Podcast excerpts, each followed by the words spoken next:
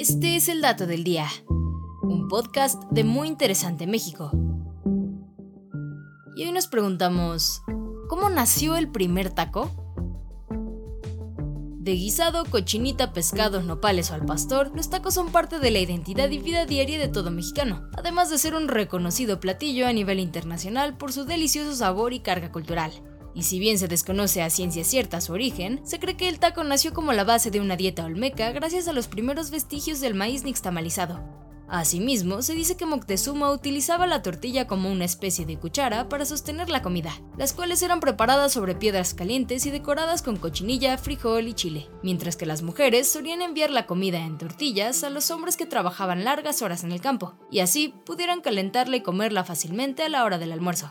Más tarde, Bernal Díaz del Castillo, para la llegada de las carabelas españolas al Nuevo Mundo y los cerdos que estos traían consigo, Hernán Cortés organizaba banquetes para sus soldados donde comenzaron a utilizar tortillas para acompañar sus platillos de carne de cerdo.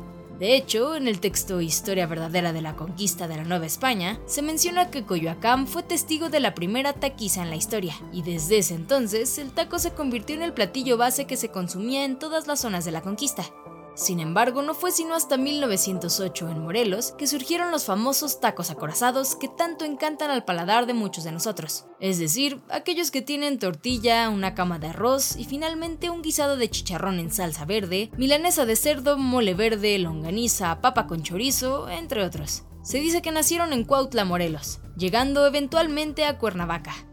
Años más tarde, en 1950, durante una crisis y escasez de empleos, los pobladores de un pequeño pueblo llamado San Vicente en Tlaxcala comenzaron a vender los famosos tacos de canasta. Por ello al sitio se le conoce en la actualidad como la capital del taco de canasta.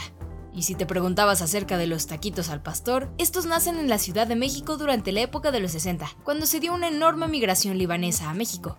Los libaneses, en un intento por recrear su queridísimo shawarma árabe, tuvieron que recurrir a marinar y cambiar algunos ingredientes como especias y carne, según lo que tenían a la mano en la ciudad, dando como resultado los famosísimos taquitos al pastor. Así que, en resumen, debemos agradecer a Olmecas Tortilleros, un emperador taquero, conquistadores antojadizos, revolucionarios hambrientos, libaneses mexicanizados y muchísima gente más por regalarnos la deliciosa bendición culinaria que son los tacos.